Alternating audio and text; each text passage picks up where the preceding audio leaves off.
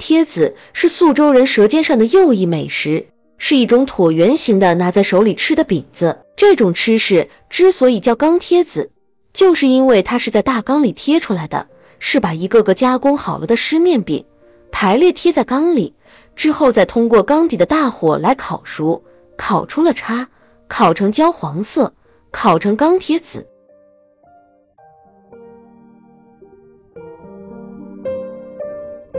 这种在缸里烤出的钢贴子，又由于缸口十分小，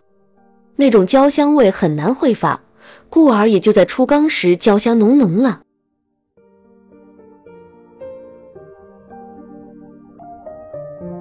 钢贴子是纯手工制作而出的，全过程都是需要人们双手在操作的，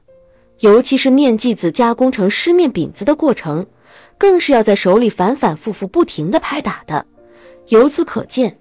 它不但是美味食品，也就又像是手工艺品了，从而也就又是一种能充分体现劳动人民智慧的美味了。因为每一个师傅加工出来的钢贴子，那味道都会是千差万别、大不相同的。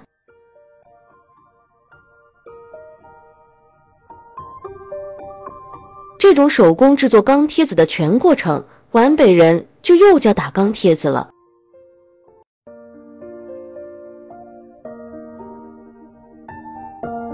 贴子由来已久，但生于何时，历史也没做详细的记载。据传说，清朝乾隆皇帝下江南，路过打钢贴子的炉子时，老远就闻到了那打钢贴子的炉子散发出的焦香味道。品尝后，就更感觉到那钢贴子的味道十分美好，为此还让差人买下了不少的这种钢贴子，留作前去江南的路上食用。由此足见。一代明君乾隆皇帝也是十分钟爱此饼的了，所以这钢贴子也就理所当然的被称作为传统美食了。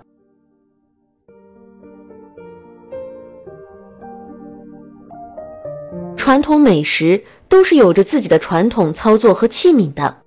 这打钢贴子的器皿就是那贴钢贴子的大缸了。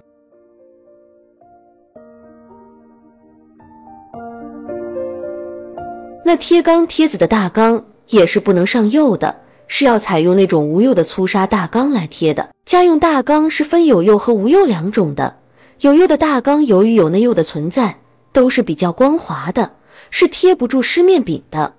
之所以要用那无釉的粗砂大缸，就是因为粗砂的缸壁容易挂住那湿面饼，让那湿钢贴子能牢牢的粘贴在那里。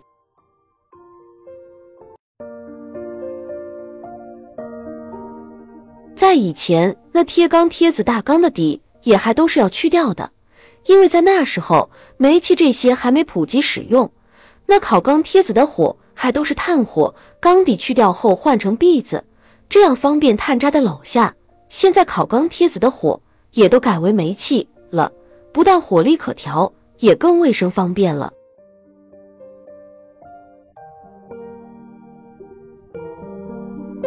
无论过去还是现在。那贴贴缸子的缸地外面，还都是要用石灰掺上碎麻绳和出的泥巴，厚厚的围起来的。这样围起来，主要是让加热了的缸的温度不至于散发。先前的泥巴还都是裸露在那里的，由于缸的高温作用，那泥巴还会开裂变色，看上去十分不好看。现在这泥巴也都用不锈钢薄片包起来了，不但十分雅观，也更方便擦洗了。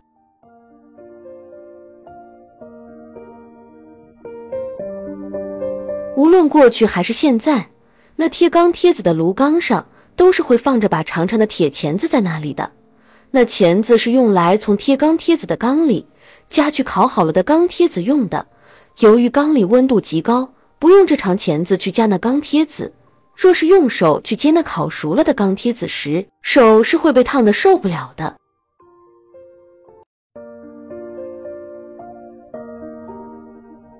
往那缸里贴湿钢贴子时，由于手里的湿钢贴子水分大，同时贴上去的速度也快，所以那烤手的感觉是尚能忍受的。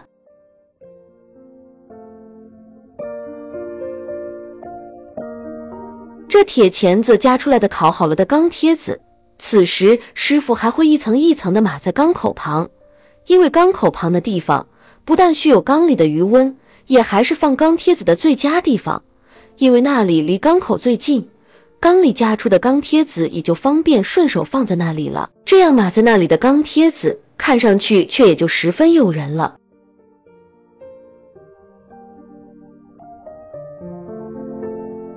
这种钢贴子都是由好面面粉制作出来的，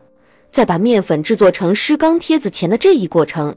每个打钢贴子的师傅也还都是有着自己的独特工艺地，那就是在这和面上面的功夫。因为那打钢贴子的面要活的，既不能太硬，也不能太软，要软硬适中，发酵程度也不能太过，是要在那面处于半发状态下就要缠面的，就要让它们停止发酵了的。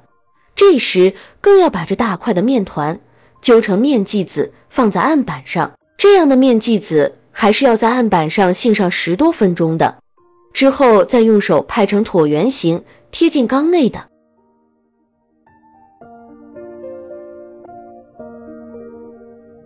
这样的钢贴子会让它更加好吃点。有时还会在拍好了的湿面饼上再撒上几粒芝麻在上面，撒上芝麻烤出的钢贴子，吃起来就会更加香了。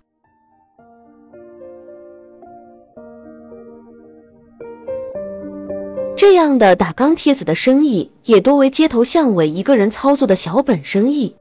赚的都是些辛苦钱。因为从和面开始的那每一道工序，都是要付出很大的艰辛的。尤其是夏天里，本身天气就热，这时那火炉旁就更不是一般地热了。基本上每个打钢贴子的师傅，此时都是会汗流浃背的。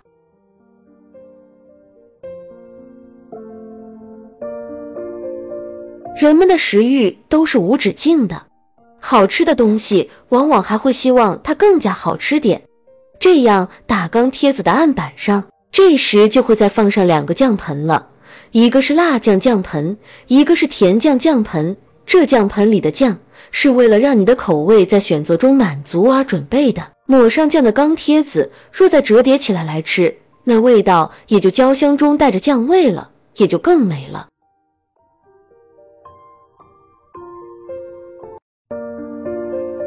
由于这种缸里烤出的钢贴子，一面是乐叉，一面是焦黄层，有些善于享受的宿州人，有时还会把那大肥卤猪头肉切成片状，塞进这两层中间夹起来来吃。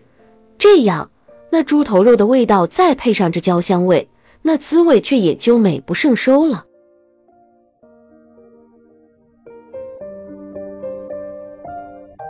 相对于宿州的另一美食烧饼。虽然这两样都是在大缸里烤出来的，但烧饼的制作工艺和钢贴子的制作也是有区别的。那加工成烧饼的湿面是不经过发酵的面团拉成长条形的，再加入猪油、葱花这些，卷成面剂子，案板上按成椭圆形，缸里烤出的。而钢贴子用的却是半发面。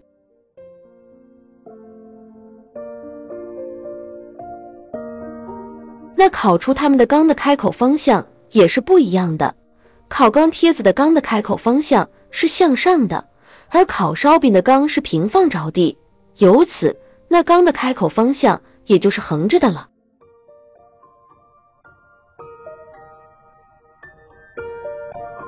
无论烧饼还是钢贴子，一般都是以面食为主的北方人的传统手艺，因为这里盛产加工成这些食品的小麦。所以人们也就于生活中逐渐琢磨出这些手工艺了。不过蒙古那里也是吃这种饼的，但他们就不是缸里烤出来的了，而是柴和灰里铜出来的了。所以在他们那里也就管这种饼叫馕了。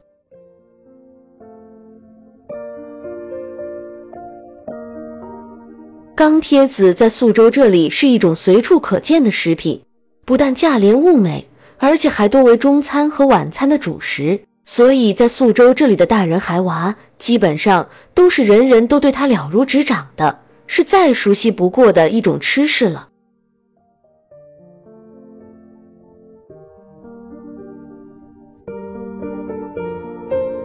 王贵田宿州街头的钢贴子分享完了。